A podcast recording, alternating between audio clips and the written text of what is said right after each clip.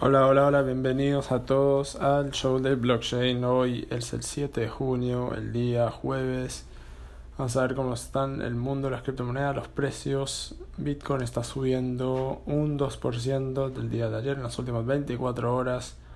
Está a un precio de 7.695 dólares con un market cap de 131 millones de dólares. Ethereum número 2 sigue 60 billones de dólares de market cap, subió 1.5% y ahora está a 607 dólares. Ripple sigue número 3 con un market cap de 26.7 billones de dólares. El precio está a 68 centavos y han subido un 3%. EOS está subiendo un 6%, ahora está a 14.30. 14 dólares con 30 centavos y un market cap de 12 billones y 800 millones eh, EOS ha pasado a su segundo estado de su network después que se fueron del network de Ethereum y el fundador Dan Larimer dicen que está en camino para el tercer stage y último stage para poder lanzar oficialmente su nuevo network. Litecoin ha subido un 2.3%, se encuentra el precio a 121 dólares con un market cap de 7 billones de dólares. Los que se han subido mucho el día de hoy son VBOX Token es un, la moneda del exchange VBOX que ha subido un 18% en las últimas 24 horas. Tienen un volumen de 58 millones de dólares y un precio de 1.5 dólares, un dólar con 50 centavos y un market cap de 154 millones de dólares. Nano, que era la ex moneda, se cambió de nombre de Rayblox a Nano, ha subido un 10%. Eh, un precio de 4 dólares con 60 centavos y un market cap de 555 millones de dólares. Huobi Token sigue subiendo también con un 10% arriba, ahora está a 5 dólares con 70 centavos y un market cap de 283 millones de dólares.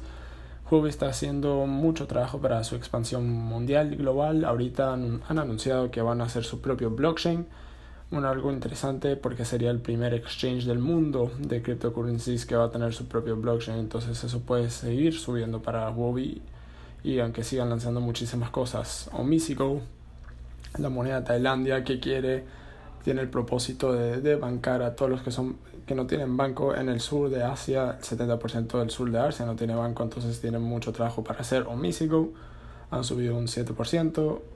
Las últimas 24 horas ahora están evaluados a un billón 183 millones y un precio de 11 dólares con 60 centavos. Ahora vamos a hablar un topic muy interesante, vamos a hablar cómo en el mundo están utilizando las criptomonedas para poder comprar y cómo comprar propiedades con estas monedas digitales.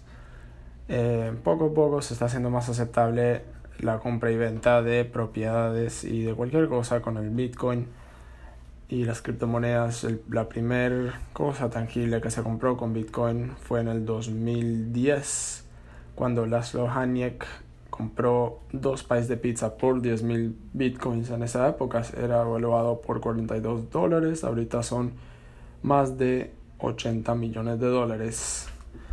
Así que poco a poco se fue aceptando la compra y venta de Bitcoin y todas las criptomonedas. Overstock, se puede comprar muebles, Expedia te eh, eh, alquilar cuartos de hoteles con Bitcoin y Litecoin y muchas cosas más.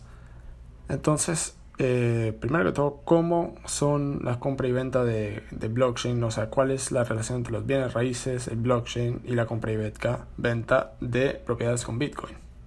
Primero que todo tenemos que entender que en el mundo que vivimos hoy es un mundo global. Significa que alguien de Emiratos Árabes eh, Unidos puede venir y esté interesado en comprar una propiedad en Colombia y un, un inversionista de Chile quizá quiera comprar una propiedad en Montenegro donde ve que hay potencial de real estate y de los bienes raíces. Entonces poco a poco en el mundo global necesitamos una moneda mundial donde se pueda comprar de la moneda local para poder comprar con la moneda mundial. Bitcoin y todas las criptomonedas facilitan esto de una manera muy segura y de una manera que es confiable porque se confía a la criptografía y la matemática e información de la computadora y la tecnología.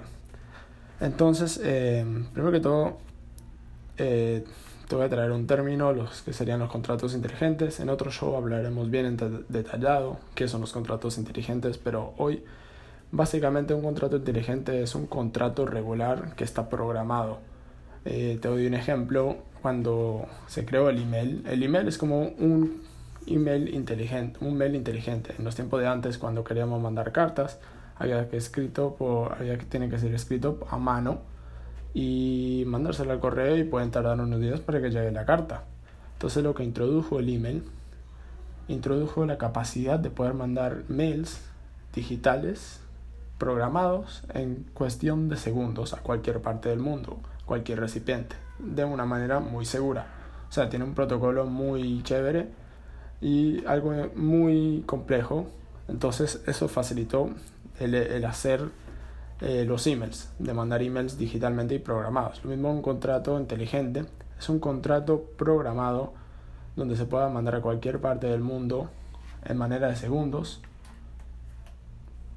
de en cualquier parte del mundo con quien sea y con el consenso de que todo el mundo tiene la información porque el blockchain es algo descentralizado. Entonces es imposible mentir porque hay miles de testigos en el blockchain. Entonces sería imposible mentir de cuánto más adelante decir que no le pagaron o que le pagó una cifra que no era. Ponerle si yo compré una propiedad en Dubai por un millón de dólares y en el contrato inteligente dice que yo compré por un millón de dólares y yo, el, el contrato inteligente diría cuándo fue la transacción, cuánto pagué, el día que pagué y el día que se hizo la transacción y todos los acuerdos. Entonces sería imposible mentir de, de mi parte o de la parte del señor de Dubai. Entonces ya cuando se se pone todo, yo pongo la plata en las criptomonedas en el contrato inteligente y él me da las llaves a mí y los dos acordamos, entonces se hace el cambio, el contrato inteligente hace el cambio y ahora yo soy dueño de la propiedad de Dubai y él de Dubai tiene un millón de dólares que yo puse en Bitcoin o cualquier criptomoneda aceptada en el contrato inteligente. Entonces, eh, o sea, para más detallado este tema, un poquito más detallado podemos decir que el contrato inteligente permite que los contratos de bienes raíces, los depósitos en garantía, los registros de propiedad, las escrituras, por ejemplo, se completen y el dinero se distribuya en compañías de títulos sin abogados. O sea, esto estamos sacando los terceros que te cobran fees y toman días. Lo que se puede tardar días, este, en un contrato inteligente lo puede hacer en, en segundos, un poco tiempo.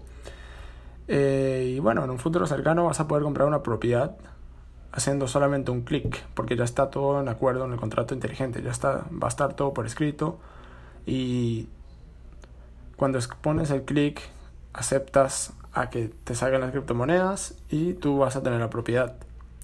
Entonces eh, el blockchain después registrará el título, lo que pasó, cuánto pagaron y todo, para que en un futuro los abogados vean que esté todo bien, o los auditorios, o el gobierno.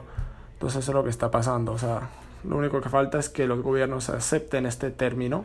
Lo mismo que los términos del e-sign, cuando se empezó a poder firmar online, eh, tomó tiempo para que el gobierno acepte esto. Lo mismo va a ser con los contratos inteligentes para comprar propiedades. Pero sí, eh, hay compañías, ponerle Propi, es una compañía que acepta estos contratos inteligentes de comprar propiedades con Bitcoin. O sea, todavía no con los contratos inteligentes, pero con Bitcoin sí, o cualquier criptomoneda aceptada. Por ejemplo, en Montenegro hace poquito se compró tres propiedades eh, por 420 bitcoins, que se equivale a 3 millones de dólares. Em, y allá ya te puedes quedar en hoteles, comprar, comer en restaurantes y hay otros servicios que se puede usar Bitcoin para como pago. Eh, en Miami, en Coral Gables, se vendió una propiedad hace unos años por 1.600 bitcoins, que en ese tiempo eran 6 millones de dólares. En Dubai ya también hay propiedades que puedes comprar. Entonces eh, ves que le conviene a los compradores y a los vendedores. Es más fácil para el comprador comprar todo eso, las propiedades con Bitcoin ya que tienen Bitcoin. Y bueno, sí, en un futuro vamos a ver cómo la compra y venta de Bitcoin y las criptomonedas va a ser mucho más fácil. Y te voy a contar algo mucho más loco, que esto falta unos años todavía, pero es algo que puede pasar, porque las casas inteligentes y también o sea, la compra y venta con criptomonedas y el contrato inteligente. Ponerle si yo voy quiero comprar una propiedad, una casa inteligente en Nueva York, donde hay unas casas inteligentes y las llaves son todos digitales. Entonces cuando yo pongo la plata en el contrato inteligente, o sea, ya, ya pongo el clic y ya acepto los términos y el vendedor de la casa pone las llaves, o sea, el acceso a las llaves digitales de la casa inteligente que yo voy a comprar en Nueva York, lo ponemos todo en el contrato inteligente ya está todo arreglado. Y cuando yo compro por ponerle mil bitcoins, que eso equivale a 5 o 6 millones de dólares, un poquito más por ahí, entonces eh, se hace el intercambio, eh, ahora el vendedor tiene mis mil bitcoins y yo tengo las, las llaves de la casa inteligente. Porque ponerle si el número era 188888, ahorita es yo puedo poner mi propio número para tener acceso a esa casa. Ahora el vendedor no tiene acceso a la casa, no puede entrar porque no tiene las llaves. Eso sería en un futuro, eso facilitaría la compra y venta increíblemente.